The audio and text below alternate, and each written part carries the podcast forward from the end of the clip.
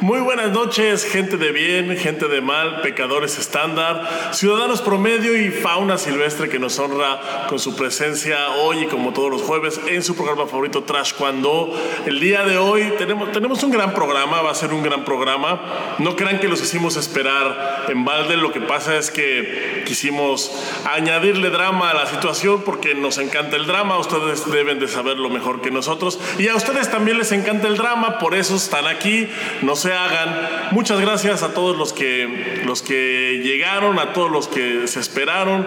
Yo sé que es tarde, yo sé que, que, que muchos van a beber hoy saliendo, o sea, termina el programa y se van a beber, pero aguántense poquito porque se va a poner bien. Es más, de hecho, tráiganse los tragos porque creo que este programa hoy lo amerita, lo amerita bastante.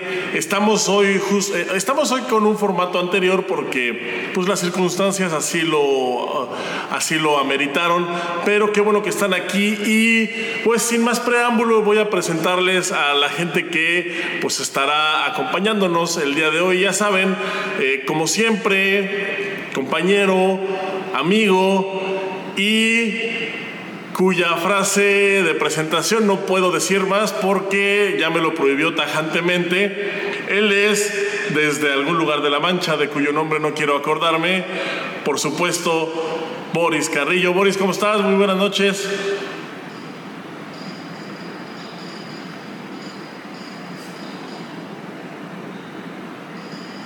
Oye, espérame, Boris, no te oyes. Ya, ya, ya te oyes ahora sí. No le vamos a dar más vuelta.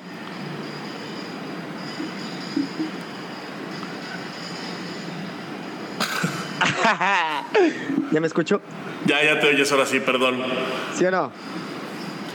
Okay. Adelante, por favor. pues ya se me olvidó, mi chiquilín, pues que bien contento de estar aquí el día de hoy con ustedes. Programa de manteles largos. Y pues vamos a presentar al siguiente elemento, mi chiquilín, para empezar de una vez a lo que, a, que, se, a lo que se vino, a lo que se vino. Claro que sí, y es que hoy eh, tenemos, bueno, además de nuestra invitada especial, tenemos también hoy la presencia, pues, pues, casa llena. Ella es el tercer elemento de, este, de esta especie de programa. Y eh, ya saben, ella, ella es del mero norte ella es de esas mujeres que siempre dejan mucho de qué hablar. Viene, por supuesto, sin bañarse, pero no es porque ella lo quiera, sino porque las circunstancias también así lo ameritan. Y me da mucho gusto, como siempre, recibir Blanca. Muy buenas noches, ¿cómo estás, Blanquita? Bienvenida. Hola, chicos, buenas noches. Déjame decirte que hoy sí me bañé porque hoy sí tuvimos agua como mediodía. Hoy, no me levantes falso.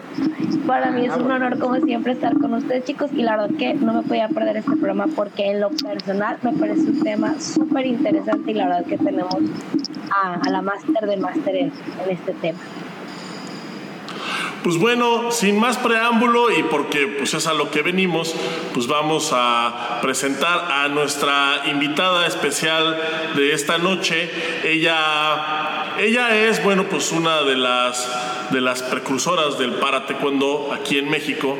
Es, eh, eh, puedo, decir así, es ex coordinadora del para taekwondo aquí en México. Ahorita ella misma nos va a explicar qué es lo que eso significa. Y me da mucho gusto presentar y también me da mucho gusto que esté aquí con nosotros desde la hermosísima ciudad de Santiago de Querétaro. Ella es la profesora Verónica Santana. Muy buenas noches, profesora, ¿cómo le va? ¿Qué tal? Buenas noches, chicos. Muy bien. Pues gracias por, por el espacio y por difundir. Gracias. Buenas noches. Profesora, bienvenida aquí a su programa. Disculpe eh, la tardanza, tuvimos unos problemas técnicos. Pues Chiquilín que siempre ahí anda jugando, tiene todo conectado. El Nintendo, el Xbox, la computadora, todo conectado y por eso no podemos empezar el programa. Se me, se me revuelven los cables. Se le revuelven los cables, le faltan tres por ahí también. Y bueno, pues qué gusto tenerla aquí. Bienvenida maestra, bienvenida. Eh, eh, cada vez tenemos invitados de más, de más alcurnia gente más preparada. Y pues hoy un tema muy especial, un tema el cual es la importancia de que los profesores estén bien capacitados. Y eso es justamente de lo que vamos a hablar el día de hoy, pero pues no sin antes eh, meternos en contexto. Profesora, vamos a empezar por el inicio. ¿Quién es Verónica Santana hoy en día? Todo suyo el micrófono. Muchas gracias, gracias Bori, gracias Chava, gracias. Eh, espérame, no me digas, no me digas, no me digas. Blanquita, ya. ¿Quién soy? Bueno, pues, eh, pues sí, soy Verónica Santana, tal cual como mi nombre lo, lo, dice, hoy por hoy. Bueno, pues me dedico eh, básicamente a desarrollar el para taekwondo ya desde, eh, desde diferentes trincheras y eso, bueno, pues me ha permitido también abrir espacios en diferentes lados. Hoy eh, eso es lo que, lo que ya estoy haciendo, eh, atendiendo a chicos con discapacidad de manera particular y también atendiendo a los maestros que ya están en formación, que están presentando proyectos, que los están eh, llevando a cabo en, en, sus estados y también, eh, también estoy pues preparando a los siguientes maestros ¿no? que vienen, a nuestros próximos cursos también. Y, eso es, eso es lo que, lo que yo hago, desarrollo proyectos, proyectos de inclusión eh, con diferentes alianzas eh, y precisamente presentando toda una, una estrategia ¿no? de mediano a largo plazo a favor de los chicos con discapacidad, de cualquier persona. Profesora, eh, ¿qué es el para taekwondo? El para taekwondo es el taekwondo adaptado a personas con discapacidad. Es eso. Profe eh, profesora, ¿en qué, ¿a qué ramas o a qué personas con, con discapacidad puede llegar el para taekwondo? ¿Nos podría explicar un poquito más uh, específicamente? Claro. Eh, bueno, el para taekwondo es para todo tipo de personas con discapacidad visual, discapacidad auditiva, discapacidad intelectual, discapacidad neuromotora, discapacidad con apoyo de tecnologías, eh, discapacidad física, llámese amputación, llámese eh, silla de ruedas, en silla de ruedas o lo que hoy se le llama de eh, accesibilidad, ¿no? Eh, y también para todos aquellos chicos que tienen talla baja. Entonces, la gama es muy amplia y dentro de cada tipo de discapacidad emergen diferentes, eh, digamos, características, ¿no? No todos son iguales, todos tienen características totalmente diferentes, puede llegar a ser que no tengan el, el mismo diagnóstico exacto, eh, chicos que tengan o pacientes que tengan la, la discapacidad, ¿no? Y desde, desde qué edades, ¿no? Eh, pues el para taekwondo puede empezar de manera formativa y terapéutica desde los 6 años de edad. Ya a nivel competitivo a partir de los 16 años, por todo lo que implica el impacto a un escenario. Maestra, eh, antes, uh, perdón que les robe la palabra, pues que oye, es aquí muy importante con mucha información. Yo tengo una pregunta. ¿Y tú, y, alguien tan importante y tú con esas fachas, ¿no te da vergüenza? Ya sé. ¿Cuáles fachas, chiquirín? Mira, hurra, hurra. Ve nada más, Love Clan, puro diseño. Perdón, tiene que ser. Te, te, hubieras, te, hubieras, te hubieras puesto hurra aquí en el bigote. En el ahí va, ahí va, envidiosos. Qué bárbaro, chiquilín. A, a, Blanquita no te puedo decir que te dé envidia. Ay, no. A ti sí, Maestra, eh, el para taekwondo ha crecido de una manera increíble, ¿verdad? Estoy hablando específicamente en México. Usted se hizo un referente del para taekwondo, pues como usted lo dice, nos explicó, como así ha venido siendo. Usted ha venido trabajando, ha venido desarrollando, ha venido proponiendo, ha venido echándole pasión a los proyectos. ¿Cuáles son los problemas mmm, así más básicos a los que se enfrenta un maestro de taekwondo al recibir a una persona? Y vamos a empezar primero con la terminología, antes de que le parece que eh, nos explique la terminología y los problemas a los que se llega a enfrentar un maestro de taekwondo, los más básicos. Por bueno, pues eh, sí, mira, los problemas, eh, eh, más bien los cuestionamientos que ellos tienen, es que siempre me preguntan, ¿qué hago? Y cuando existe una problemática, existe un área de oportunidad. Y ese es el área de oportunidad que los maestros tienen que aprovechar precisamente.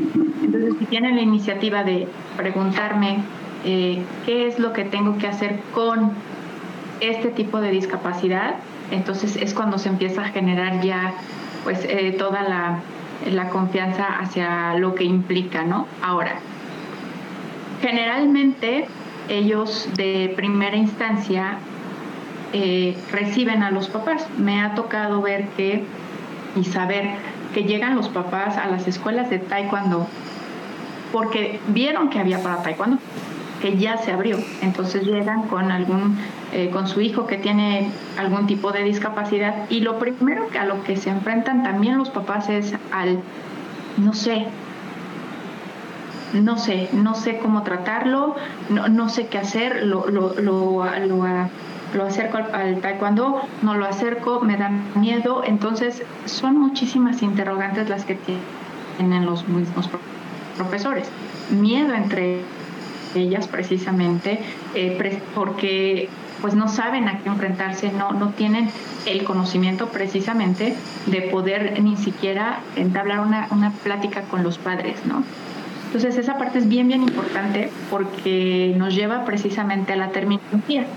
Cuando un maestro de taekwondo está bien preparado, tiene la capacidad de poder empatizar con las familias que han pasado todo un proceso de exclusión, de rechazo.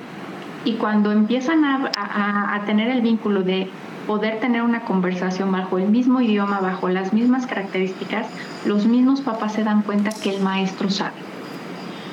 Entonces, si el maestro de entrada sabe manejar el término general clave de todo esto que es personas con discapacidad, los papás en ese momento empiezan a confiar, empiezan a aperturarse. Y esa parte es bien, bien importante. Y a eso es a lo que muchos de ellos se enfrentan y es con lo que llegan conmigo. Es que no sé nada. No, no, no. Está bien, lo importante es que Sí, sí, Blanqui. Perdón que interrumpa. Me surgió la idea, la, la duda, perdón. O ¿Cómo nació en usted la inquietud por especializarse o por adentrarse en el para taekwondo? desde la universidad. Yo soy licenciada en psicología y eh, durante mi estancia en la carrera, bueno, pues tenemos que pasar por muchas áreas, desde la parte clínica, desde estar asistiendo pacientes en un hospital psiquiátrico, desde asistir a, centros con personas con discapacidad, asistir a eh, lugares en donde están los adultos mayores y así. Entonces, cuando toqué la la parte de, la discapacidad fue precisamente ahí, en un, en un centro especializado. Y eh, ahí es en donde primero me surgió el interés por la discapacidad, porque empecé a notar que en aquel momento ellos sacaban las copias de los manuales de capacitación de una empresa y ellos los engargolaban y no tenían error no tenían error y estamos hablando que eran compendios de aproximadamente 100, 200 hojas. Y entonces ahí me empecé a dar cuenta que realmente podrían hacer mucho más cosas. Posteriormente, bueno, la parte de la cocina, cocinaban muy bien, hacían postres muy ricos y con las medidas exactas. Entonces de ahí surge todo mi cuestionamiento de, bueno, ¿y qué, qué más podemos hacer? ¿Por qué hacen este proceso? ¿Por qué mueven de esta manera? Y de ahí de ahí fue todo. ¿Y, ¿Y hacía usted taekwondo antes o fue después de, interactuar con ellos? O sea, en, ese momento usted ya hacía y se, es cuando se fusiona, cuando se le viene a la mente cómo combinar su carrera como, como psicóloga y el taekwondo. Yo hago taekwondo desde los ocho años de edad. Ah, Entonces, eh, desde los ocho años, y bueno, yo creo que igual que ustedes lo amamos, y algún día soñamos muchas veces con cruzar nuestro camino del taekwondo con alguna otra eh, carrera que lleguemos a tener, comunicación, medicina, no sé, hay tantas ramas. Los podcasts. sí. Entonces, eh, ahí, ahí es, ¿no? O sea, realmente mi formación fue esa. Yo cuando llegué a la universidad ya era cinta negra. Y pues sí, también tuve una parte de competencia, pero bueno, pues ya después me dediqué a, prácticamente a la carrera, ¿no? No dejé de entrenar. Y, em, y bueno, pues me empezó a llevar todo esto, ¿no? O sea, la inquietud, el interés.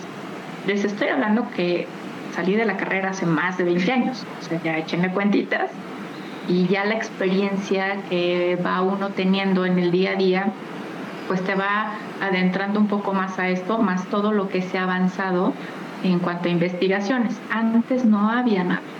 Antes era un tema de, por ejemplo, mm, no sé, veían a algún niño con síndrome de Down y me tocó ver que había mamás de chicos convencionales que decían no se junten con él porque se pega, ¿no? pues no, o sea, la verdad, la realidad de las cosas es que no. Y eh, así fue, o sea, así fue evolucionando, estuve en otras áreas de la psicología también, estuve en el área de recursos humanos, después de salir de la universidad, fue mi primer empleo. Y trabajé en diferentes industrias.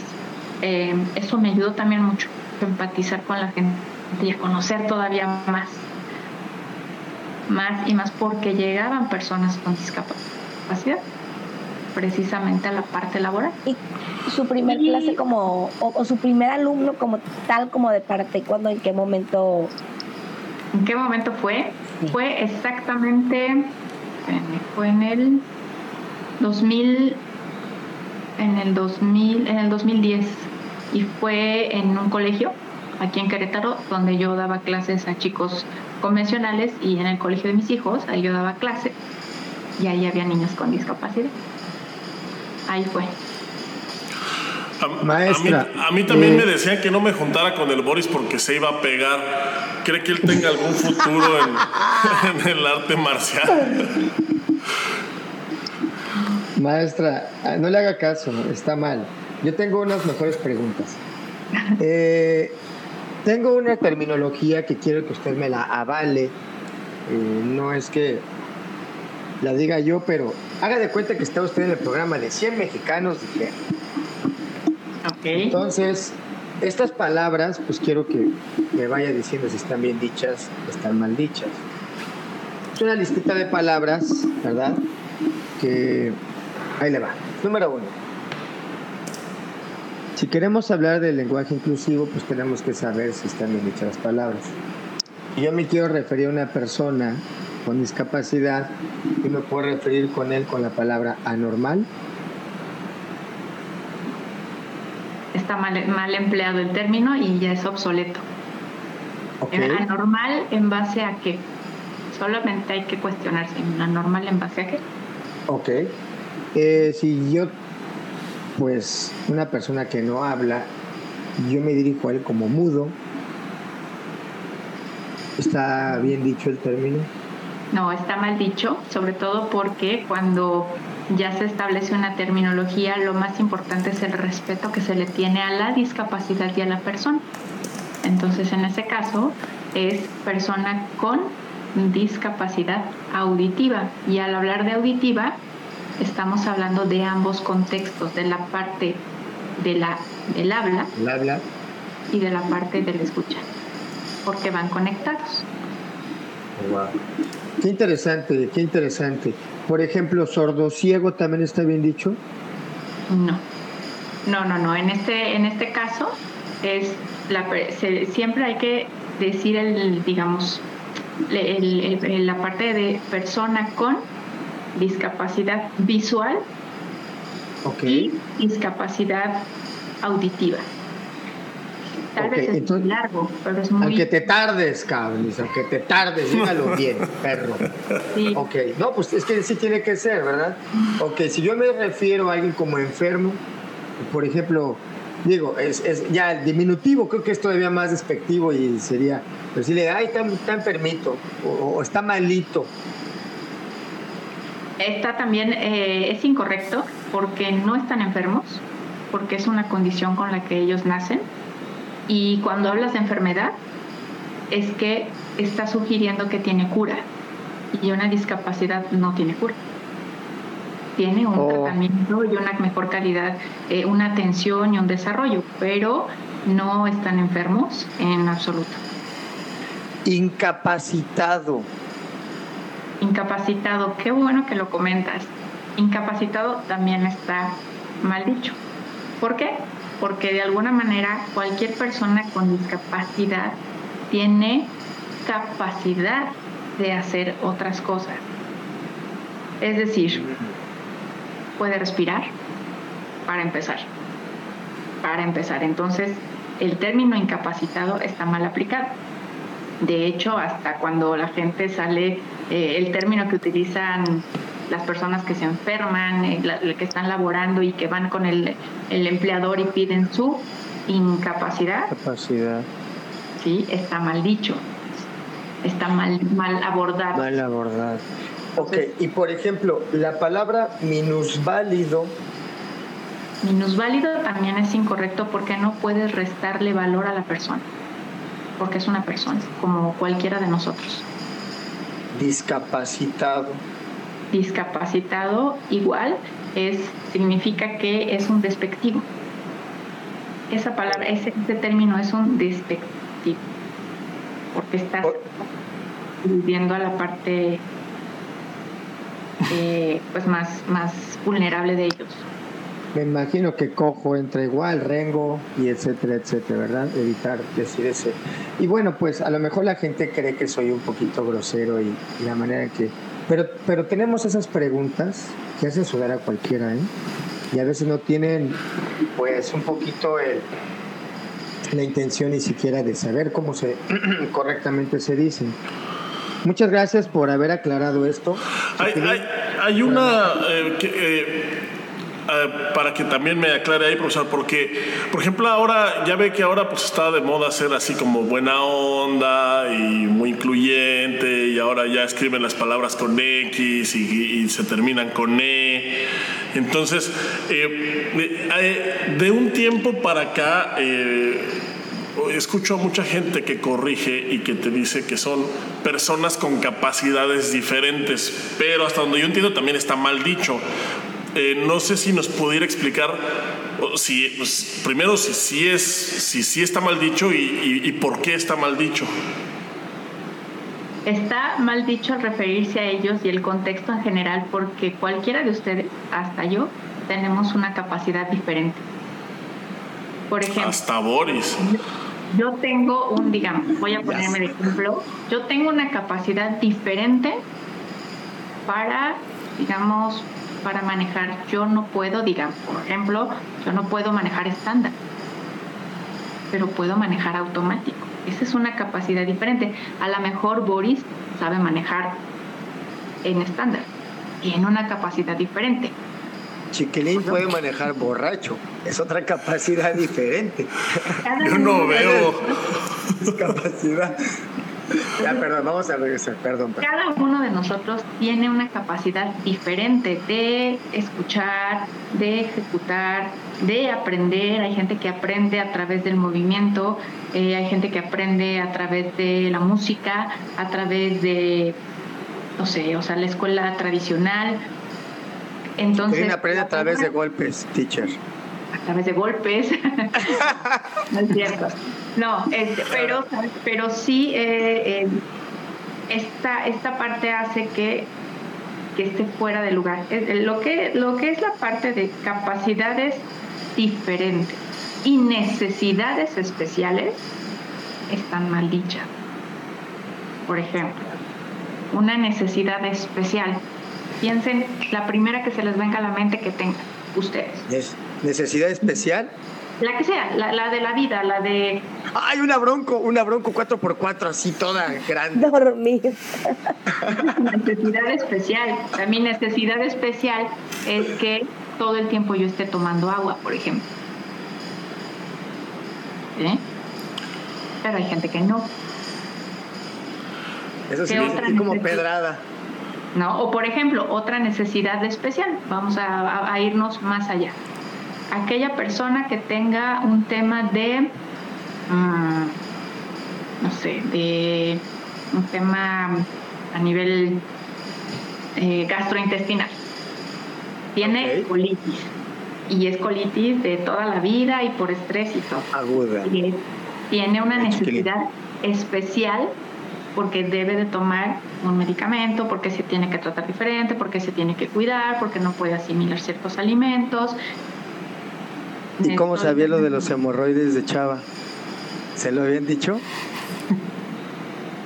Lo operaron, teacher, hace como dos meses de los hemorroides. Mira, mira no, me avientes falsos porque ahí yo creo que andan mis enemigos espiando, güey, y al ratito van a salir con que de por, de por, sí ya, de por sí ya hay una creencia general en que odio mi vida. ahora van a salir con que odia su vida por los hemorroides, porque maneja borracho. Teacher, yo tengo una pregunta que es la que estamos esperando.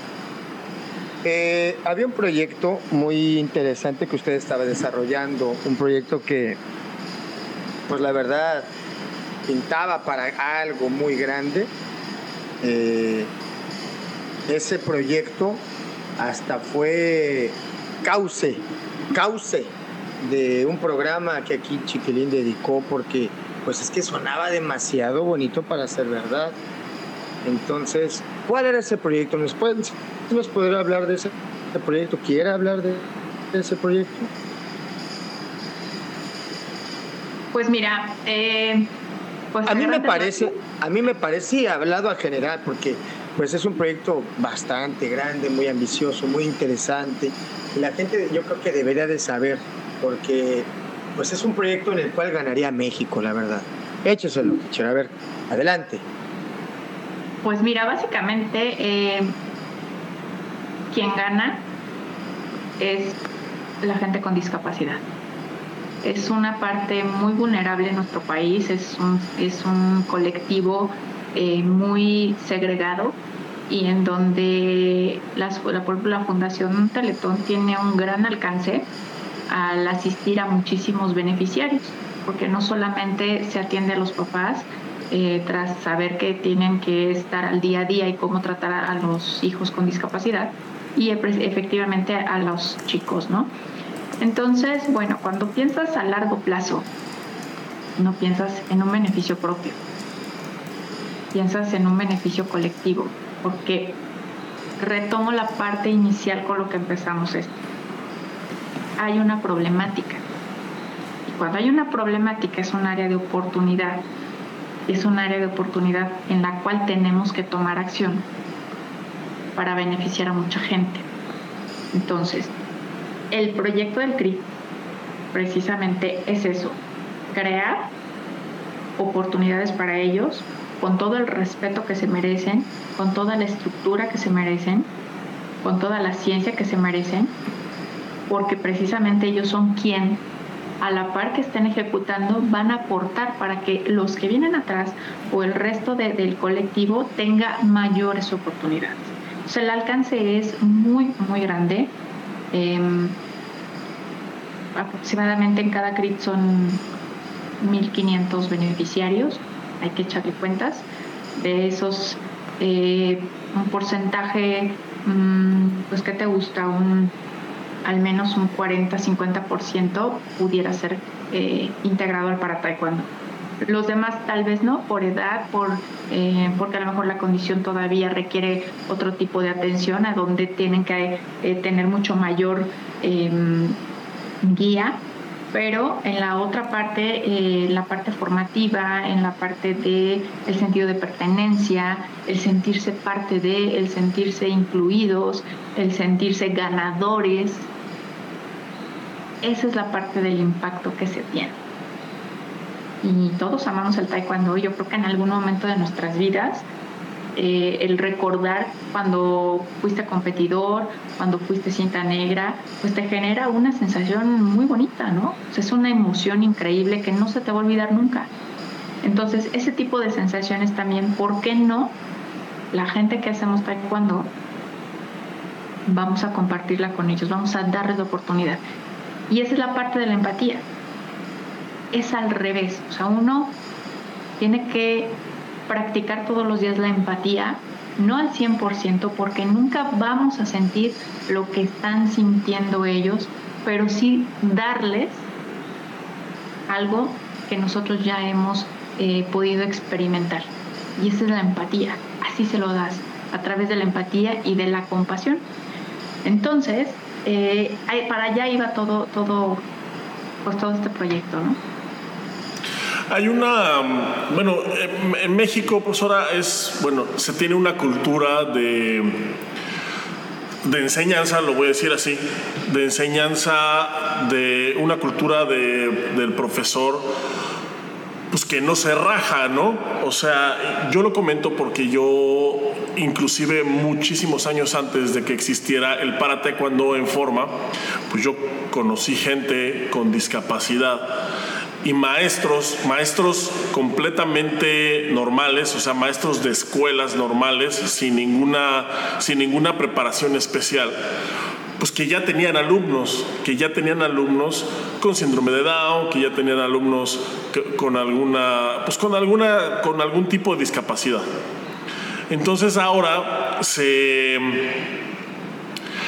eh, pues el, el, parte cuando empieza a ganar terreno muy rápido se empieza, pues yo, creo que de repente hubo un momento en el que explota en el mundo y en un país como México, eh, bueno, toda esta cultura de, profesores que ya estaban o que ya habían tocado, que ya había pasado la discapacidad de una u otra forma por sus manos para poder enseñar, eh, ¿Dónde, queda? Eh, me refiero a que, bueno, evidentemente ya ahorita se tiene un proceso, un programa, se saben más cosas. Eh, ¿Dónde queda el profesor promedio? Eh, pues a la luz de todo esto que, se va descubriendo, que se va, pues que, que, se va sabiendo, que se va incorporando dentro de una metodología. Porque, por ejemplo, hace 10 años a lo mejor pues un profe recibía a una persona con síndrome de Down, pero era por, pues por la cultura que estoy comentando, de que no se rajan, de que, de que le entran a todo, ¿no? O sea, creo que es una característica del maestro taekwondo, ¿no? Que le entra todo. Pero ahora, ¿qué, qué, tanto eh, o qué tan ético, si es que se puede usar esa palabra, es que alguien reciba a una persona con discapacidad si no se tiene la preparación o si no se tiene el conocimiento o si no se tienen eh, herramientas físicas o materiales para poderlo recibir. Mira, al tener eh, una persona con discapacidad en el Doyan y que lo aceptes, evidentemente ya creas la primera parte que es la responsabilidad. Y a partir de la responsabilidad y que lo aceptas, tienes la obligación como maestro documentarte. Documentarte para saber qué tiene, qué es lo que está pasando. Estos maestros que seguramente todavía llegan a tienen a sus alumnos, por ejemplo, hoy por hoy eh, pueden empezar a documentarse cada vez más y el trabajo que tienen lo pueden llegar a potencializar. Ahora, en el trayecto, como todos, todos cometemos errores, y seguramente por ahí cuando empiece a documentarse se va a dar cuenta, híjole, la regué aquí, la regué acá, bueno, pero nunca es tarde para corregir y continuar con la enseñanza, más sobre todo si ya tienen al doyan los papás o la comunidad detectado de que ahí aceptan personas con discapacidad. Entonces, primero es una gran ventaja para ellos. Y dos, si hay, si hay profesores que los aceptan, pero los van a tener sentados, eso está mal hecho. Porque me ha tocado padres de familia que llegan conmigo y me dicen, maestra, en la otra escuela lo tenían sentado todo el tiempo. Y aquí usted se lo trae para arriba, para abajo, vamos a hacer esto, vamos a hacer lo otro. Entonces, bueno, ¿qué hay que hacer? Es, simplemente es tener la iniciativa, el interés, de empezar a documentarte, de empezar a capacitarte y la capacitación no es eh, ya tomé un nivel y ya estoy. No, no, no, no. O sea, realmente es todo el tiempo se están presentando investigaciones acerca de los tipos de discapacidad. Voy a ponerles un ejemplo. El autismo. Hay gente que cree que el autismo tiene cura. ¿No? ¿No? Las investigaciones arrojan otra cosa. Hay gente que cree que es porque se, la mamá cuando estaba en el periodo de gestación el bebé se lavó el cabello con el shampoo marca X, ¿no? Entonces las variables van cambiando. No hay eh, una, una eh, respuesta fija acerca de, y cada vez van saliendo mucho más, más investigaciones. Por eso es importante estar actualizándose, actualizándose. Profesora, yo eh, quiero hacer, por ejemplo, un comentario breve ah, de su formación, que, de su formación eh, que usted tiene. Pues comentábamos hace unos días que, pues seguramente me conoció hasta más, más chiquillo, ¿verdad?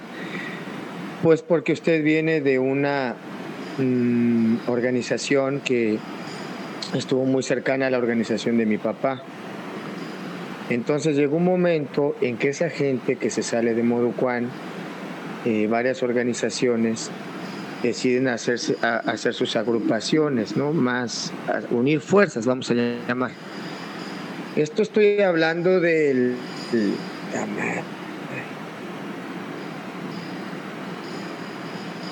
dos, 1995. Se llamaba Fundación Mexicana de Maestros no sé si sea ahí antes. Y entonces ellos lo que hacían era traer eh, gente capacitada en eso, en, en, personas con discapacidad, y te obligaban a que tomaras el curso. En este, en este tiempo yo me acuerdo que la profesora Yolanda Sosa era la que nos daba los cursos.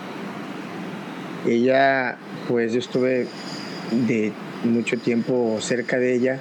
Ella estaba en, me parece, en la escuela del San Juan Park, ahí en Avenida Universidad, y ya trabajaba, ella tenía sus, me acuerdo de un, un niño que medía casi dos metros, por ejemplo, gigantesco el niño. Entonces ella lo agarraba, me acuerdo que, y le prestaban toda el área de arriba, eran dos pisos esa escuela, y estaba ella batallando y, lo, y terminaba empapada en sudor porque lo manipulaba mucho al niño, ¿no? Y yo asomado hasta con miedo, me acuerdo mucho de eso. Y me entró, ¿verdad? ¿Y por qué lo haces? Y justamente coincidió que al año después ella empezó a darnos cursos. No, somos, no fuimos los primeros, seguramente o, siempre ha habido escuelas que se han estado preparando, pero yo creo que en México sí se busca mucho estarse preparando y estarse tratando de documentar. Yo veo un acierto el hecho de que usted continúe dando cursos y que usted pueda seguir dando cursos porque es un tema que tiene que continuar. El para cuando en México no podemos decir que ya no es, es y será un, eh, un parteaguas, ¿no? Y si usted fue parte de la historia o es parte de la historia, se le aplaude, profesora, y se le felicita, pero usted tiene que continuar, ojalá, ¿verdad?, con la labor que usted está haciendo porque tiene que distribuir esa información.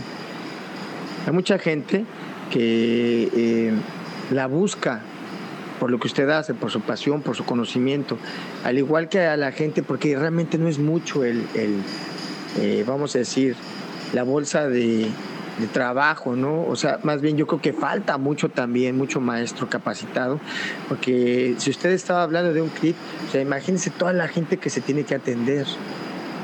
Qué increíble sería que todos esos centros tuvieran un maestro capacitado, imagínense qué belleza, ¿no? Pues sería, como yo dije, para que México creciera.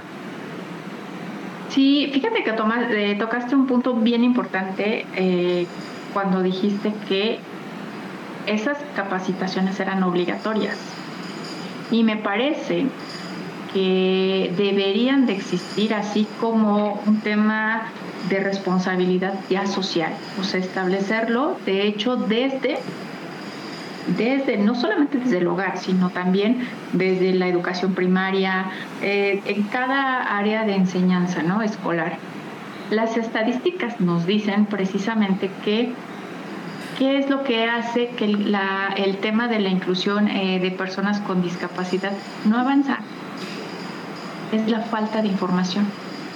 Entonces, tenemos la voluntad vamos a ser honestos, de que compartimos el meme, que compartimos el chisme, que compartimos este, muchas otras cosas, pero cuando empezamos a hablar de la discapacidad, esas cosas no se comparten.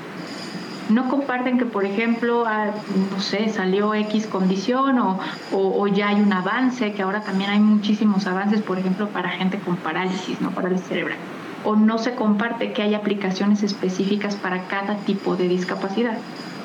Mientras nosotros que ya estamos dentro de no, no estemos compartiendo, compartiendo la información, esto se va a seguir atorando. Entonces, podría ser eh, por ahí una buena iniciativa, tengo entendido que ya se está trabajando para que precisamente sea una materia, porque tarde que temprano todos vamos para allá sino es que, digo, ojalá que la, la, vida nos lleve a todos a, una edad eh, ya avanzada y podamos disfrutar, pero sabemos que cuando lleguemos a esa parte, a esa edad, sí o sí, vamos a necesitar ayuda porque vamos a ser personas con discapacidad. ¿Qué pasa cuando nos lesionamos, no? Estamos entrenando y ya, nos lesionamos, ¿no?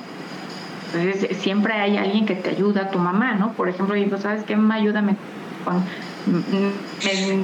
me, me fracturé el pie. No digo, ustedes no sé si se tuvieron operaciones, pero siempre había alguien. Entonces, no solamente es la cultura de incluir, sino de ayudar, que ese es otro tema. ¿Estas generaciones están listas para ayudar? Profesora, rápidamente, eh, ¿qué, ¿qué punto tan interesante si las generaciones están listas para ayudar? Y bueno, pues nada más haciendo un paréntesis, yo voy a tener un evento aquí en la ciudad de Hidalgo, Texas, cruzando Reynosa, en donde es el 12 de noviembre, en forma internacional, espero nos acompañen. Se pone bonito, es un torneito que viene gente del norte. Paga por ese anuncio, por favor. Valle. y pues nos va a acompañar en esta ocasión eh, la profesora. Le pedí que nos acompañara porque yo tengo la idea de hacer aquí el seminario que vaya a ser abierto, que vaya hasta gente que, que esté interesada en, pues, en aprender, porque la verdad es que creo que sigue siendo un tema el cual a veces quisiéramos salir corriendo, ¿no? Cuando recibimos una pregunta así. Y honestamente, entre más preparados estemos para recibir gente eh, en nuestras academias, y nosotros sigamos creciendo porque la problemática sigue avanzando y la educación pues tiene que ser continua. Pues aquí va a estar, aquí la profesora, perdón, aquí va a estar, a los que estén interesados, 12 de noviembre eh, es el torneo 11, pues yo tengo planeado que sea aquí el viernes 11 y pues lo que se le pide a la profesora es que pues pues que sea, que sea ah, un poquito más abierto, ¿verdad? Porque realmente eh, hay gente que tiene interés, pero dicen, es que va enfocado a taekwondo. No, espérame, es algo que te puede ayudar para tu vida en general, ¿no? No solamente es...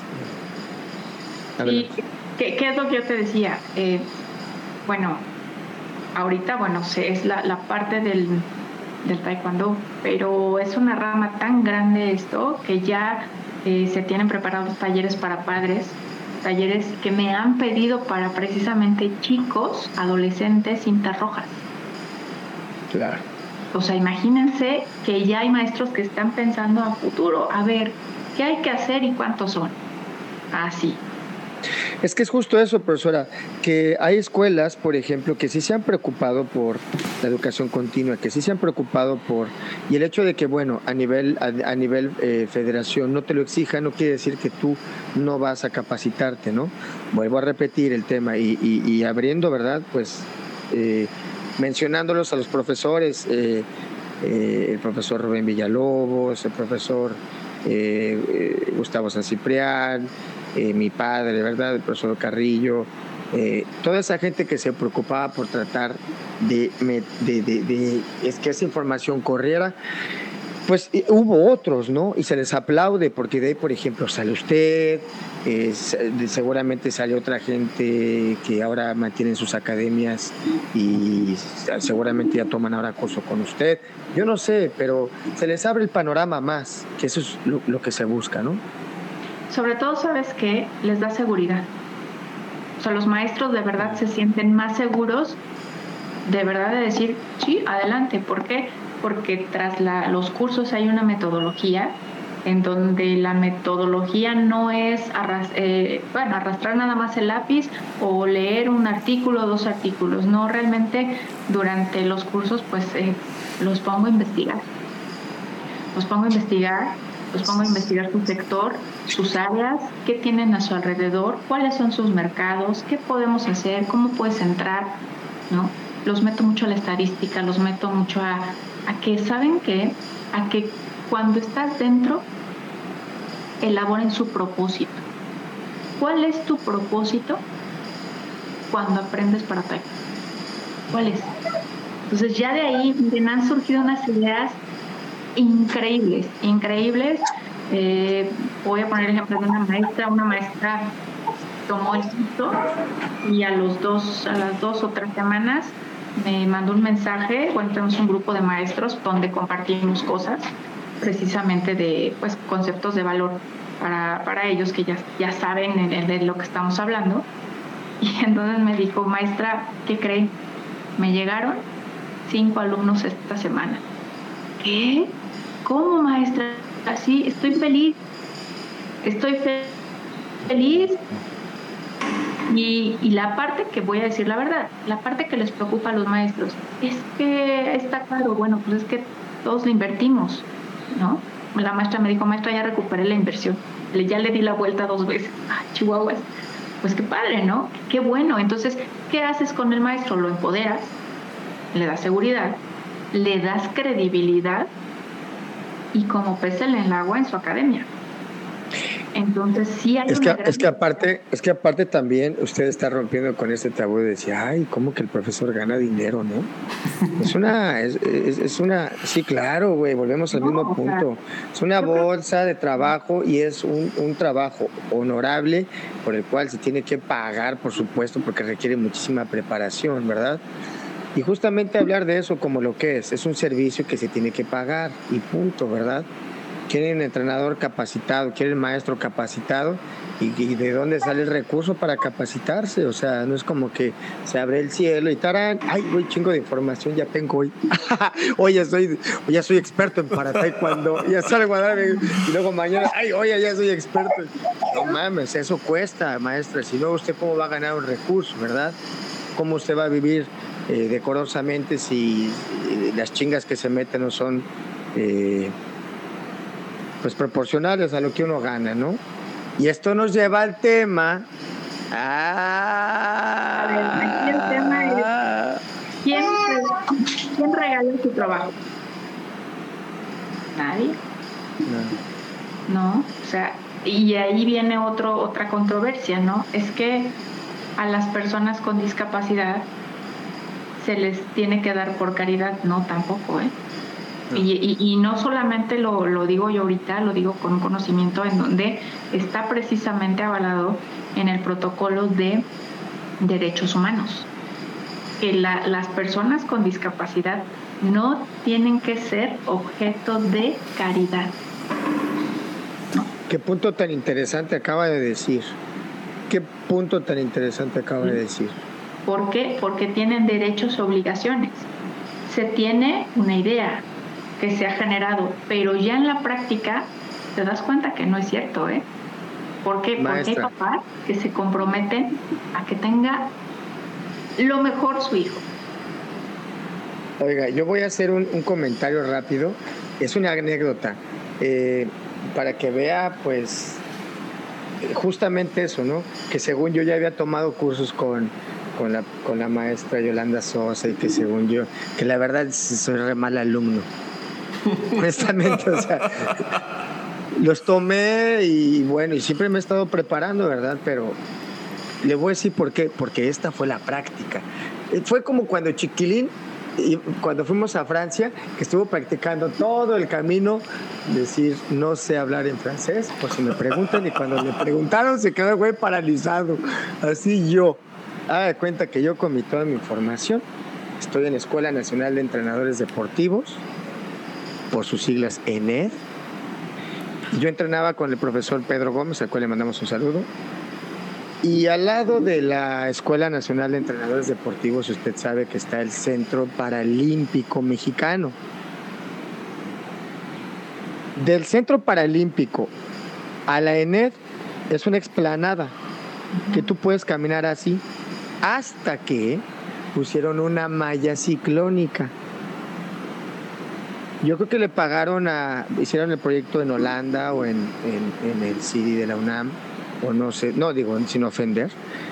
Este, estoy hablando muy sarcástico porque la entrada era como para una, o sea, yo creo que sí, o sea, que había una persona con una maleta, no más. O sea, realmente no cabías. Y de altura yo la sentía muy baja y dije, ah, es que deben de tener las rampas por otro lado. Pues no, nada más la habían puesto así. Entonces el profesor Pedro me puso a calentar y yo estaba viendo y dije, no, pues me quedé pensando y viendo. Justo cuando estoy viendo, sale un atleta olímpico, velocista, en su silla de ruedas, y va a cruzar. Entonces veo que se agarra de un lado, quita la llanta, la avienta para el otro lado, se va de lado, madre, se cae así, y como puede, se va agachando y le digo yo, pues me quedé paralizado. Y la pregunta que no tienes que hacer la fui a hacer. Me fui a parar enfrente de él y dije, ¿necesitas ayuda? Claro que me contestó con un rotundo no. Y lo demás, pues me lo imagino en lo que pensó. y me lo merezco yo también, pero yo no, o sea, realmente mi intención justamente no fue eh, eh, esto que hablaba usted, ¿no? No era un objeto de que yo sintiera lástima por él. Realmente yo vi la problemática. Uno, yo soy diseñador. Dos, yo, soy, era un atleta. Tres, ese cabrón no merecía eso, teacher. Puta, fui corriendo y te ayudo. Dije, puta. Y sí, volteó con una cara. Claro que se sintió agredido. No, agarró se, y se puso a entrenar donde yo estaba ahí en el pasto, pero él con la silla, pu, pu, pu, iba y venía, iba y venía, ya estaba yo que pues me sentí tan mal que mejor me fui de ahí, honestamente, ¿verdad? Pero la prueba de fuego no la pasé, reprobé yo. Y es una anécdota que a mí me pasó que no la conté a nadie, pero pues me fui con la cola rota porque imagínense, según yo como atleta, de, quise sentirme sentir empatía y ayudarlo y resulté todo lo contrario. Ahora, él iba a lo que iba también, ¿no? Él no iba a ser amigos, él iba a entrenar. Y no era culpa de él que le pusieron una pinche malla ahí toda mal hecha tampoco. Pues solamente quería comentar eso. Reprobé. La neta. Maestra, yo quería preguntarle, ¿cuánto es el tiempo estimado? Digo, yo sé que el tema de la discapacidad es muy amplia. De manera personal me han llegado eh, varios niños dentro del espectro autista y pues aunque sea el mismo diagnóstico, pues es muy, muy amplio. Hay a quien pues no les gusta el contacto físico, hay a quien lo necesita, hay a quien lo distrae muchas cosas. ¿Cuánto es el tiempo para tener las bases, por así decirlo, de, una, de estar capacitado para el para taekwondo? Mira, eh, a través de la enseñanza lo hacemos aproximadamente en tres meses, cuatro meses, pero quien va a marcar la pauta es el mismo maestro. Y yo les digo, vamos a terminar los niveles en tres, cuatro meses, pero tienen que mandar trabajos, tienen que hacer el proyecto, pero si no lo hacen, o no, o por alguna razón, por la causa que sea, entonces eh, evidentemente el, el, tiempo se va acortando. Entonces depende mucho del maestro. Yo acabé mi carrera en siete años. ¿Se podrá hacer?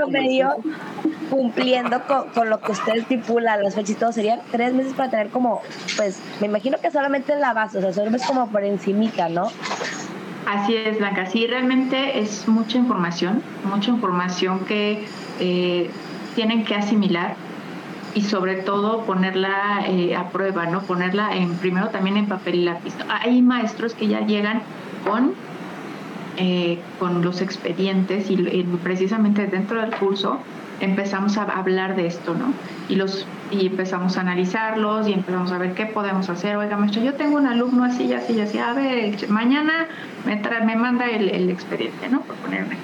Y así es donde todos empiezan a aprender porque no solamente es llegar y recibir, ah, bueno, pásele porque usted tiene X discapacidad, no, siempre tenemos un, pues ya está, se establece un protocolo precisamente de hacia dónde voy, saber, necesitas un mapa, necesitas una ruta. ¿Cuál no, todas las, no todas las clases de que están contempladas en el para cuando pueden competir o si hay alguna manera de, de que ellos compitan o sea, le llaman clasificación, clase, está viendo que es K39, K. O sea, todas las clasificaciones pueden estar en una competencia. De hecho, las clasificaciones se hacen a partir de lo que emite la Federación Mundial, en el Comité de Federación Mundial de Clasificación junto con el IPC. Entonces ahí es en donde se establecen ya los criterios de elegibilidad para cada clase deportiva. Ahora, en términos globales, todas las personas con discapacidad pueden hacer este, pues, taekwondo y pueden llegar a ser cintas negras. Realmente ese es el objetivo inicial. Y ya la competencia se va dando conforme uno va observando a sus, alumnos y y que sabe, sepamos de antemano que a mediano o largo plazo pueden aspirar a la parte competitiva. Pero eso ya el maestro lo sabe, digamos, desde un... Pero me refiero a que...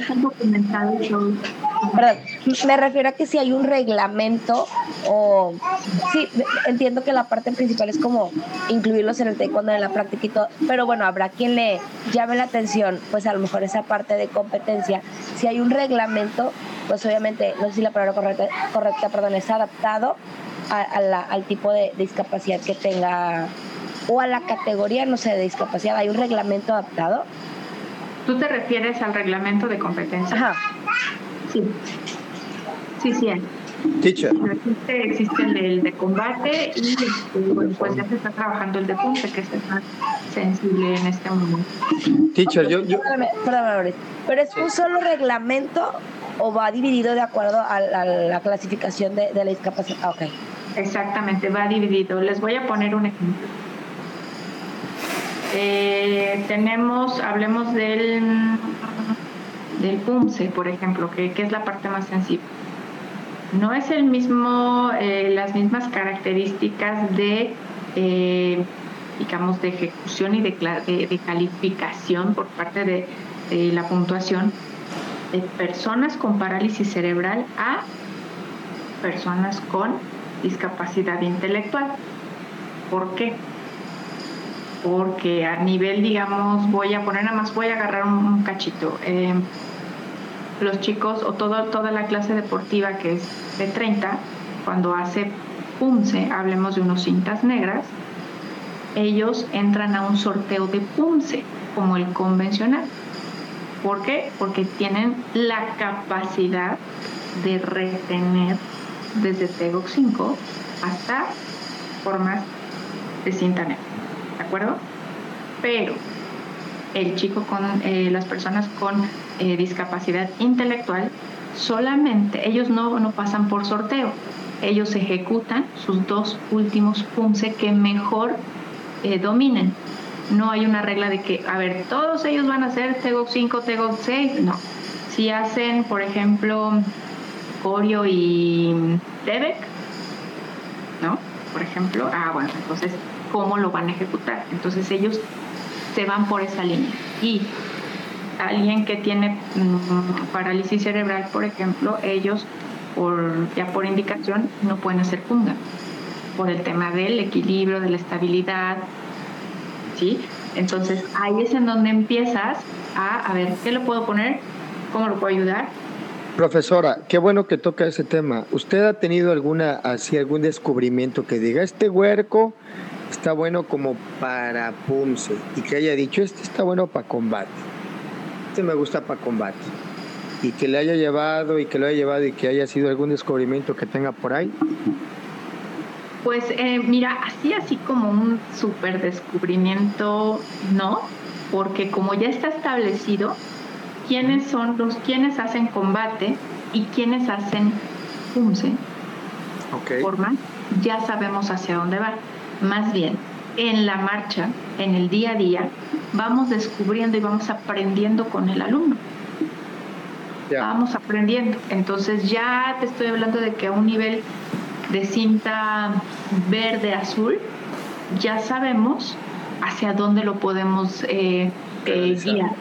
Así es. Oye, ¿sabes qué? Ejemplo, tiene, eh, puede atender ciertas indicaciones ya de un nivel, obviamente, de competencia, sí o no. Bueno, oye, a lo mejor es un, es un chico, un, paratleta que seguramente pues también trae un tema de mmm, pues, ansiedad, pero a lo mejor es muy bueno en el PUMSE, pero cuando yo lo voy a poner en el área de competencia, se bloquea. Entonces es como más complejo ese tema, ¿no? Es, como les digo, el guía es estar aprendiendo con ellos, más aparte, ¿quiénes son quien mejor conocen a los chicos? Sus papás. Y son tus, eh, yo siempre digo que, que los papás son nuestros mejores socios. ¿Sí? En toda la extensión de la palabra, somos socios. Y los dos estamos ayudando y ganando para que esto para, o para que probablemente para que el desarrollo crezca para que y por ejemplo eh, esto que usted habla es algo que tiene que ver con la clasificación uh -huh. verdad eh, usted tiene un, un, título que es, es, usted es una clasificadora. Uh -huh. eh, nos puede hablar un poco de eso de lo que implica ser clasificador sí, sí sí sí o cómo se logra ser un clasificador. Qué es ser un clasificador clasificador, bueno, pues hay que estar, bueno, primero la Federación Mundial envía una convocatoria para a todo el mundo, a todo el mundo, para empezar a formar clasificador.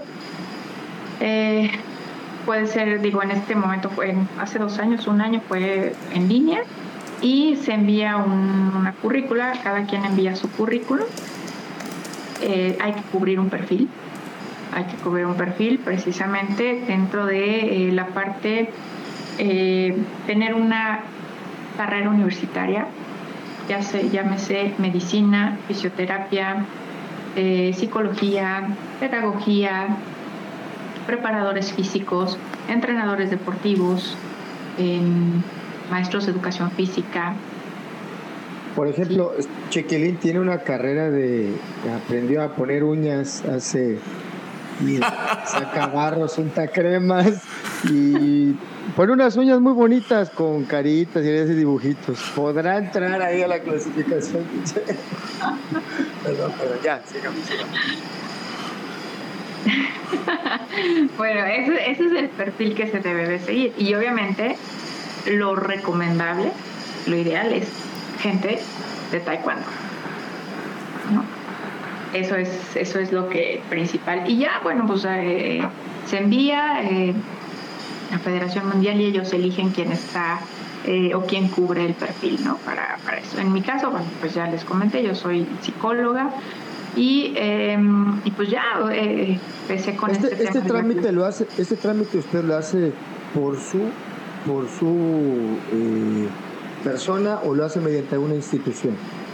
No, cada quien este, pagamos nuestros propios cursos y nuestras ah, okay. actualizaciones, todo lo que implica el examen, todo, todo, todo lo que implica, eh, nosotros lo pagamos, cada quien.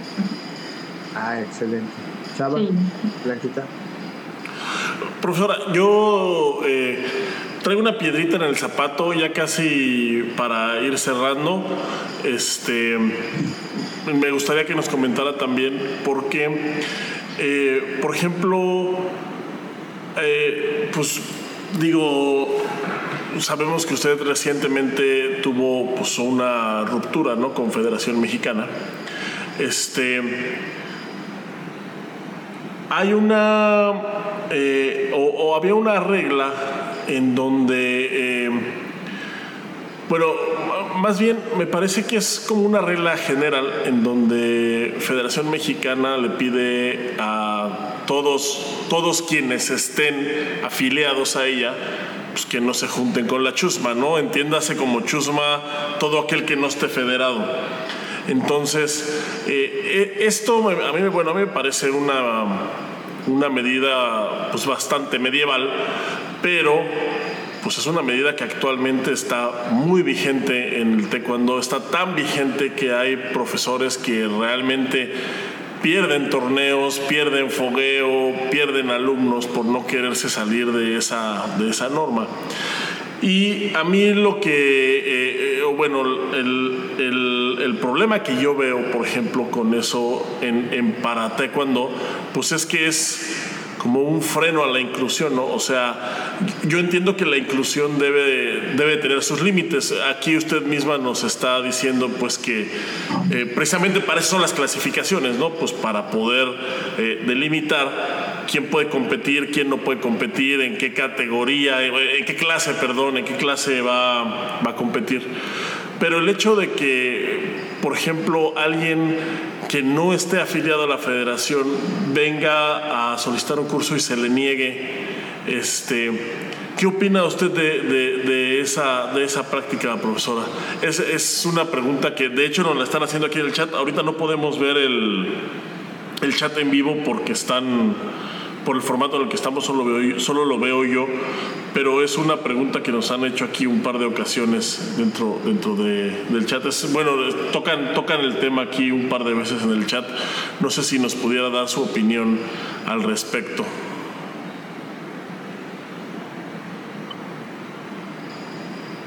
Sí, a ver, quiero entender que están hablando o, o las preguntas van dirigidas hacia la capacitación. ¿Es correcto? Sobre lo, a ver quién, quién puede tomar. Ah, ok, ok. Bueno, eh, en, el, en la parte del, del para taekwondo, eh, a ver, explico un poco. Cuando se estaban, lo, estaban haciendo los torneos o los selectivos nacionales, siempre el previo es darles una capacitación, ¿sí? Por los alumnos que llevan acuerdo? Recordemos que el para taekwondo, digamos, la estructura que se sigue viene de Federación Mundial. ¿Bajo qué? Bajo los programas que se tienen. Sin embargo, en el caso de lo que ya de manera independiente yo hago, ¿sí? como ya mi iniciativa, como parte de, no solamente los cursos que yo estoy dando son de para taekwondo y eso quiero que quede bien claro. No solamente son de eso, ¿sí? hay mucho más allá, abarco mucho más temas en donde, bueno, ya hoy por hoy eh, vuelvo al tema de cómo voy a difundir, cómo quiero que esto sea más inclusivo si no le abro la puerta a los demás. ¿De acuerdo? Entonces, ahorita, o sea, al día de hoy, todavía ya hasta hace unos días, era, bueno, es más bien ya que pueden tomar el curso los maestros que estén capacitados. ¿Cuál? A ver, el para taekwondo como tal no es mío. Lo me, me, apasiona desarrollarlo. Pero quien realmente, de quien realmente surge toda la iniciativa es la de la Federación Mundial. ¿Sí? Entonces, Independientemente de eso, ahora si me voy al otro lado, ¿de quién es la discapacidad? Sí, del atleta, ¿no? Del colectivo, de la gente, de la sociedad. Entonces no puedes negar esa parte a la sociedad, esa parte de aprendizaje. Entonces hoy por hoy, bueno, pues, adelante, conmigo pueden tomar los cursos. Entre más em, entre más aportemos, y aquí es algo bien importante, o sea, quitarnos primero el tema de, es que quiero tomar el para taekwondo porque quiero que mi alumno sea un competidor, y si no lo es, y si no lo es, no, entonces ahí parte el tema. ¿Cuál es tu propósito de tomar una certificación, de, de tener un conocimiento? Bueno, pues seguramente va a ser crear en mi escuela horarios especiales para ellos, específicos, ¿no? Aperturar, poner afuera para taekwondo. No hay un no hay un registro. Maestra, ahora que menciona lo de los horarios, ¿es conveniente que, o no, no sé, mm, que se involucren en, una, en un horario normal o es mejor o es más de inclusión o les sirve más a ellos tenerlos en horarios separados? De hecho, hay programas de enseñanza. Podemos tener programas de enseñanza individuales porque, por ejemplo, el autismo. ¿Sí? Hay diferentes características. Bueno, ¿cuántos tengo? ¿Cómo reacciona? Entonces podemos partir desde la clase particular hasta la parte, hasta las clases grupales dentro de la misma condición. El grupo de autismo eh, es de 8 a 9 de la mañana, por ejemplo. Eso se puede hacer. Ahora, conforme va pasando el tiempo, los puedes ir eh, incluyendo con los convencionales, pero ya llevas un proceso no es que de entrada, o sea, a ver, imagínate que, te avientan a la primera a correr un maratón y no estás preparado. Entonces algo va a pasar, ¿de acuerdo? Llega una persona con discapacidad, pero es la primera en mi doyang. ¿Cómo le hago? ¿Lo meto con todos? ¿Lo pongo a correr? No. Ahí hay que hacer un trabajo de ver voy a revisar qué tiene, voy a revisar su expediente, voy a platicar con el tutor, con el papá y sobre de eso diseño, ok, hasta dónde lo puedo llevar en un grupo convencional o bien lo hago desde la parte personal. Entonces, es todo ese, todo ese tipo de, de, situaciones son las que pues ya se van a ir dando al día a día, ¿no? Y ya después de, mm, digamos, si llevas un programa en donde empiezan como todos, desde el arte marcial, desde cinta blanca hasta cinta negra, en donde siempre le digo a los profesores, no regalen los grados, no los regalen, porque entonces no estás realmente cumpliendo la función, o sea, ellos se tienen que sentir útiles. Me doy a entender, no les puedes regalar el grado, porque no es caridad porque pueden hacer las cosas. Es que también creo que esta es otra manera completamente diferente de ver y proyectar el para taekwondo. Eh, creo que también esta visión ha cambiado un poco, esta, esta manera de ver eh, el hecho de, ay, apláudale de más y, y, que sintamos un poco de lástima, ¿no? Para que, pues es, es ahora completamente por medio del estudio y la práctica, ¿no? Llegar hasta este punto y decir, a ver, ya hay un camino, ya no es andar rebotando. Este, yo tengo, voy a hablar de un caso, este, también rápido. Esta profesora, eh, pues, pues las, voy a hablar eh, del caso, bueno, una profesora de taekwondo tiene a su hermano, eh, y él, pues, es una persona discapacitada y es una silla de ruedas. ¿Cómo? es una persona discapacitada, con discapacidad. Es justo eso. Está, dele chance, profesora. Ya vio que confesó aquí en vivo que es un muy mal alumno. Corríjame, profesora. Discapacidad. Es una persona con discapacidad y bueno, ella tuvo que buscar eh, una manera de dar la sesión. Voy a, voy a tratar otra vez de regresar. Ella, ella, ella trató de diseñar una sesión porque se usaba una silla de ruedas. Entonces, eh, terminó hablando por, por correo. Eh, estoy hablando esto de hace más de 10 años, yo creo. Sí con una persona que estuvo haciendo un proyecto Confederación Mundial de Taekwondo. No sé si era una persona africana, no, me parece que era de un país africano, esta persona que en ese momento estaba proyectando, estaba haciendo un proyecto para, eh, para taekwondo para la Federación Mundial. Y a mí me parecía tan interesante cómo ella había diseñado la primera forma y cómo lo había logrado, había hecho un diagrama increíble.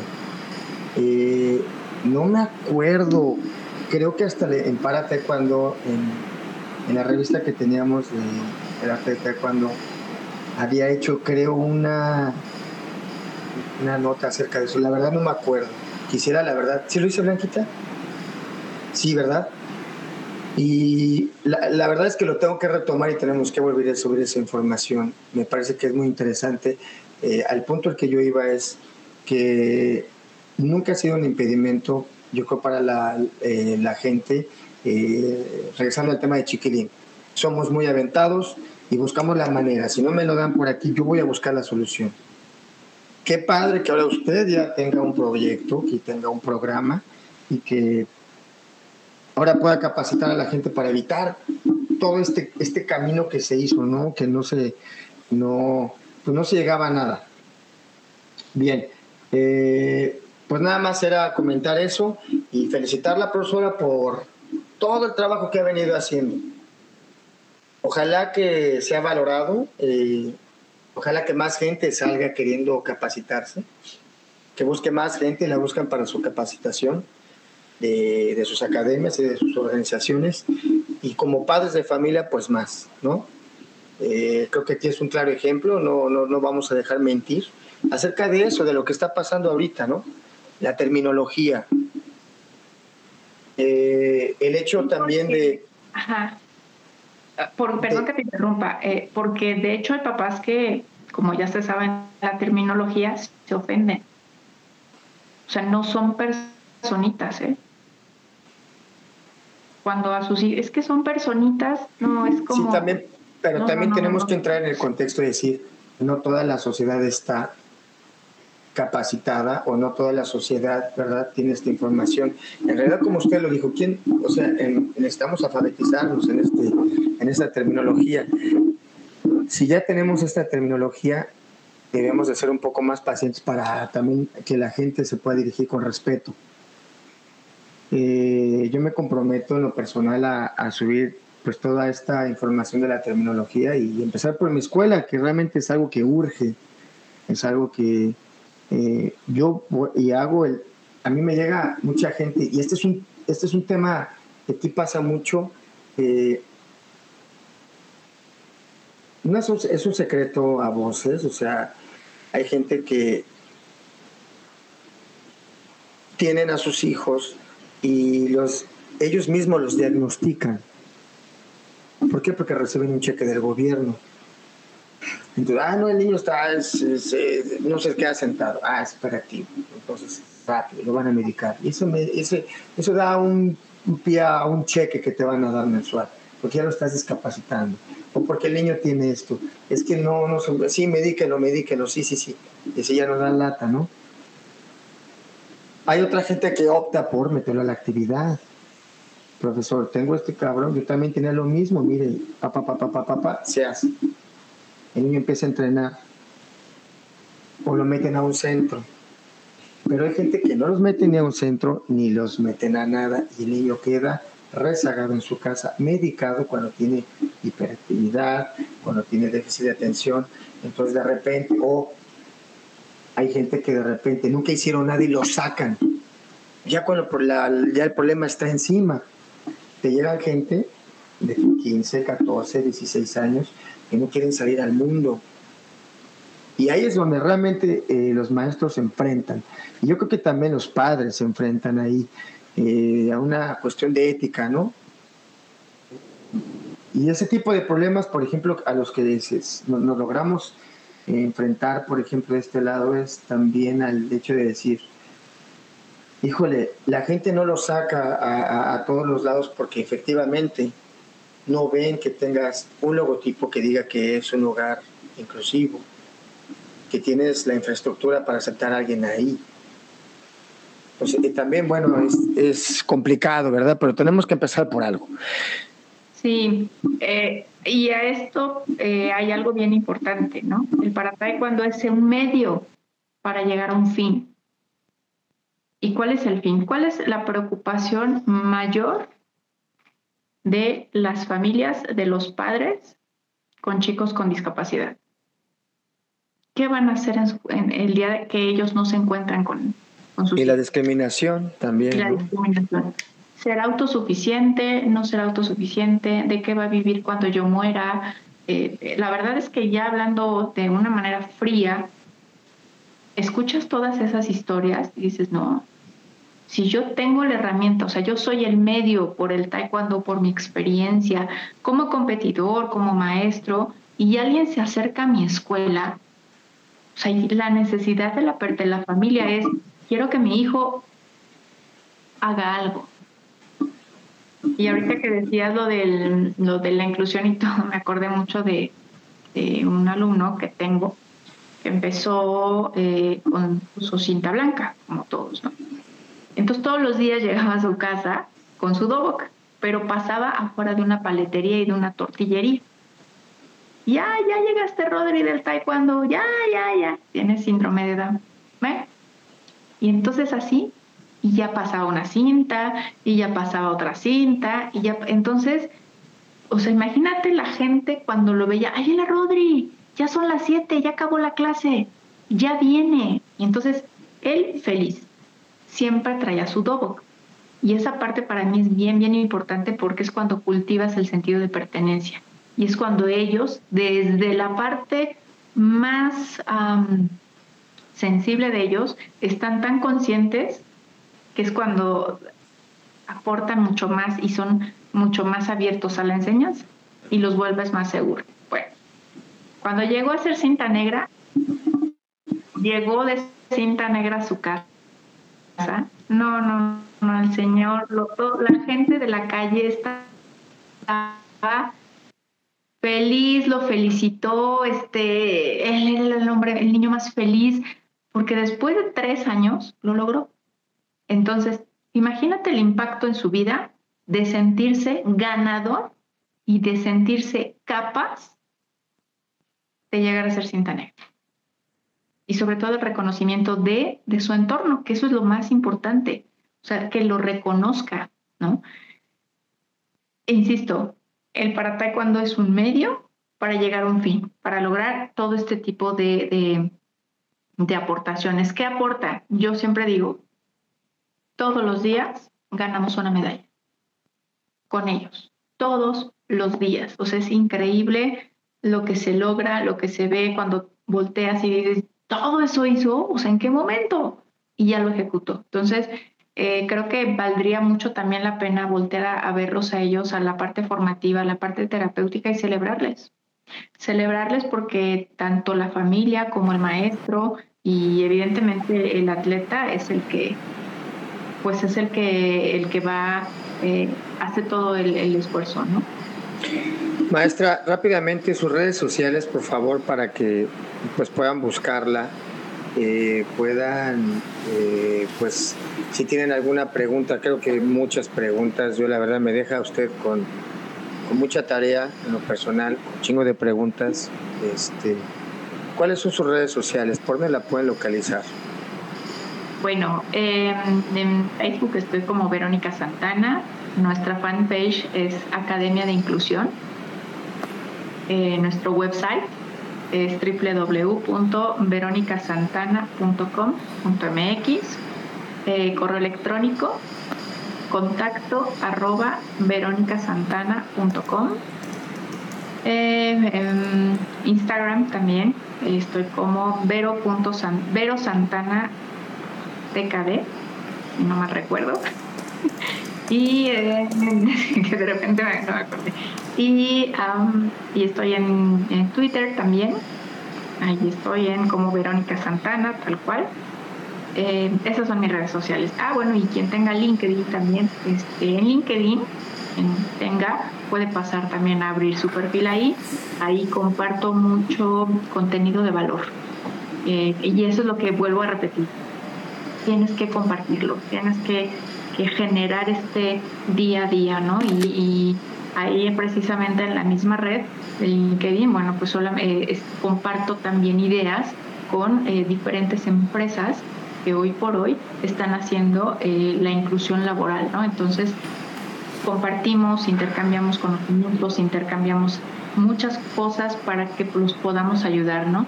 Y yo espero que más adelante también demos un, una apertura a la parte laboral desde nuestro, desde nuestro sitio web, ¿no? Para las personas con discapacidad. Muchas felicidades, profesora. Qué interesante que no nada más es acerca de, o sea, es un, es un proyecto global, ¿no? Un proyecto bien armado que, implica, pues, eh, si usted ya habla no solamente, bueno, yo creo que es echarse un clavado a lo que realmente es el, el para taekwondo. La felicito, eh, profesora. Pues uh, me gustaría eh, que le escucháramos unos, unas preguntas, chiquilín. Pues más bien voy a leer, hay, hay, preguntas, eh, voy a leer los comentarios. Por cierto, ahorita me fui porque se me apagó la cámara, entonces antes de que se me vuelva a apagar, eh, ojalá alcancemos a, a, leer las preguntas del chat. Mira, está por ejemplo aquí eh, el doctor John Flores, quien es un escucha recurrente del programa y, dice, brillantes todos en su área, esto es lo emocionante del taekwondo, cada área tiene ya su desarrollo y avance profesional, kirugi, pumse para taekwondo, acrobacia, etcétera, en todo ya hay investigación profunda. El problema que hay en muchos países, incluyendo al nuestro, es que mucha gente dejó de aprender desde hace mucho y se siguen creyendo eruditos de algo que quedó obsoleto hace mucho. Educación continua, investigación y actualización es lo que nos puede meter, es lo que nos puede mantener al día y ofrecer un servicio profesional a nuestros alumnos y familias. A lo mejor no seremos buenos en todo, pero orientaremos acertadamente. Un abrazo a los cuatro. Muchas gracias, John. Un abrazo de regreso. Tenemos también aquí a Juan Becerril que dice que llegó tarde pero sin sueño. Muchas gracias por estar aquí. Está aquí también eh, Pancho de Nuevo León. Dice, eh, pregunta profesora que si usted puede trabajar o que si usted podría trabajar dentro de PATU y tener derecho a seguir participando en eventos oficiales clasificatorios que organice Federación Mexicana. Eh, no me lo he eh, contemplado, no lo he, no lo he planteado. Eh, realmente no sabría decir si sí o si no. No conozco a ciencia cierta las políticas de parte de, PATU. Entonces, bueno, yo creo que habría que esperar. Si se da la oportunidad, bueno, pues yo encantadísima. sin embargo, aquí, hay, aquí quiero hacer, a mencionar algo que, que me gusta mucho. Eh, cuando empezó el para taekwondo en América, precisamente estábamos, eh, pues el, doctor John, estaba Shanti también y yo, ¿no? Entonces, eh, creo que el aporte que le dimos a América, el poderles ayudar sin ningún otro interés más que crecer, es súper valioso, es súper valioso y me parece que hoy por hoy es una región que es un continente que tiene mucho que dar porque no sé si sabían que América tiene el mayor número de personas con discapacidad en el mundo. Entonces, el área de oportunidad y el área laboral es impresionante. La necesidad es, imagínense, ¿no? Es mayor. Eh, gente de diferentes países, Argentina, Perú, nos buscan afortunadamente y creemos eh, que precisamente para que esto crezca y para que ellos tengan la seguridad, definitivamente hay que picar piedra y desde adentro, ¿no? Nosotros creo que si algo nos caracteriza es que primero antes de, cualquier otra otra cuestión, bueno, primero somos seres humanos, somos, eh, pero después la misma carrera, la misma formación nos obliga a servir, ¿no? Y nos hace servir y nos gusta servir. Entonces, bueno, pues igual estoy a, a, la disposición. Eh, mm, hay gente de otros países que también ya ha tomado mis cursos y me gusta mucho ver, ver cómo han crecido. Eh, por ejemplo, voy a decir el, país, Puerto Rico, a cargo de una niña impresionante con una discapacidad que la hace un lado y ya, y ahí va y está picando piedra y va muy muy bien. Xiomara se llama ella toma el curso conmigo y pues ahí yo realmente estoy admirada por todo lo que está haciendo, ¿no? Pues ahí te das cuenta que, bueno, el granito de arena ahí quedó, se, se sembró y pues nada, que, esto sí sirve, ¿no? Esto sí sirve para trascender sobre. Tenemos aquí. Tenemos también aquí saludos de eh, Lolis Gómez desde Brownsville, Texas. Eh, está también Héctor García de León, que pregunta si no aceptar a un niño con discapacidad en una escuela es una discriminación. Por supuesto, por supuesto. No hay más. Hoy, hoy por hoy el tema de la discriminación está latente y eh, no, no, puedes hacer eso, ¿no? Sí, sí. Dice Leonard, Leonard Valencia dice, maestra Verónica, saludos. ¿Sería el término correcto llamarles incapacitados a Doña Fede y Billy de Kid? Siguiente pregunta. Eh, mira, eh, tenemos aquí un comentario de una, de una, ah, también es una escucha recurrente. Ella es Marta Raura, es de la UNAM. Eh, dice, maestra, yo practiqué cuando normal, pero desde hace cuatro años tengo una enfermedad neuromuscular que me afecta a las piernas. Yo podría ser candidata para alguna categoría de para taekwondo. Yo esta enfermedad, lo pone entre comillas, comencé con ella hace cuatro años, pero clínicamente ya me diagnostican como discapacidad, pero no nací con ella. habría que revisar la, historia clínica, compartirla y sobre eso, bueno, pues buscar la manera de, ver si tiene los criterios, ¿no? O sea, aquí es bien, bien importante porque cuando es degenerativa, algún tipo de de, condición de, padecimiento, pues hay que, hay que tomar en cuenta muchos factores. Entonces, siempre eh, hay que irnos a la parte de, la historia clínica, de lo que está viviendo al día a día, de lo, cómo, lo, lo, cómo lo está llevando, si tiene alguna terapia, si tiene alguna medicación. Eh, son factores importantes que eh, debemos de, de revisar, ¿no? Entonces, en este momento no te podré decir sí o no, sino que más bien es vamos a revisar eh, qué es lo que, se pudiera hacer, ¿no? Ok. Tenemos también a Nancy Ibarra, que es siempre fan, nunca fan. Muchas gracias, Nancy. Master Luis Lizarga, que manda saludos desde Mazatlán. Eh, nos mandan a hacer 100 lagartijas por haber entrado tarde. Las aceptamos con mucho, con mucho gusto. Está también aquí Hernán Sánchez, eh, que manda saludos.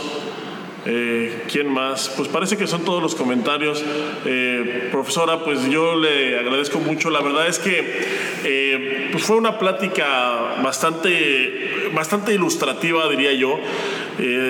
Me parece que es una plática que se debería de tener bastante más a menudo por, pues, por lo que representa, ¿no? Por lo que, pues por todas las razones que usted nos acaba de, de exponer aquí y pues le agradezco la verdad mucho por su tiempo y pues como siempre le reitero que pues este espacio está abierto, el día que guste venir a acompañarnos pues es siempre bienvenida.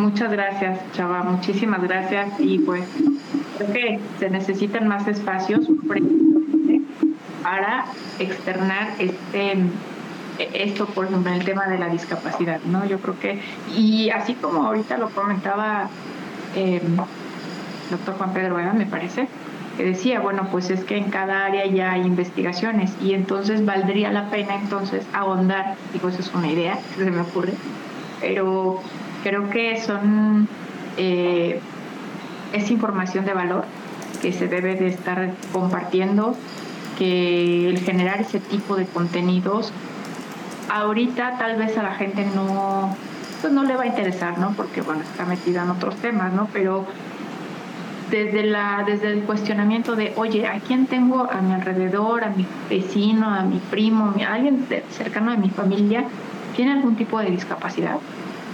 Sea, realmente hay una estadística en donde dice que eh, de cada cinco hogares dos personas con discapacidad. Wow.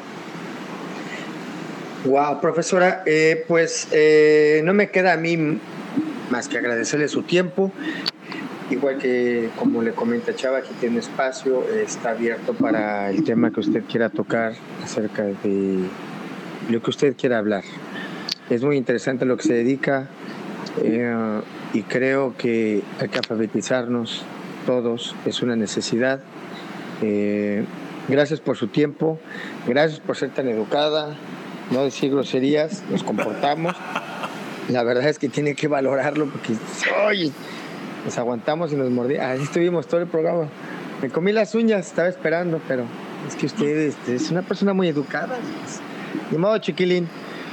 Blanquita. Profesora, pues reiterando el agradecimiento de mis compañeros y la verdad creo, bueno, eh, de manera personal sí, sí se me hace un tema súper interesante y, y, en el que creo que estamos en pañales, o sea, no, no tenemos, yo creo que ni el 1% de lo que deberíamos tener de lo que realmente es la inclusión y de todo el camino que nos falta por recorrer.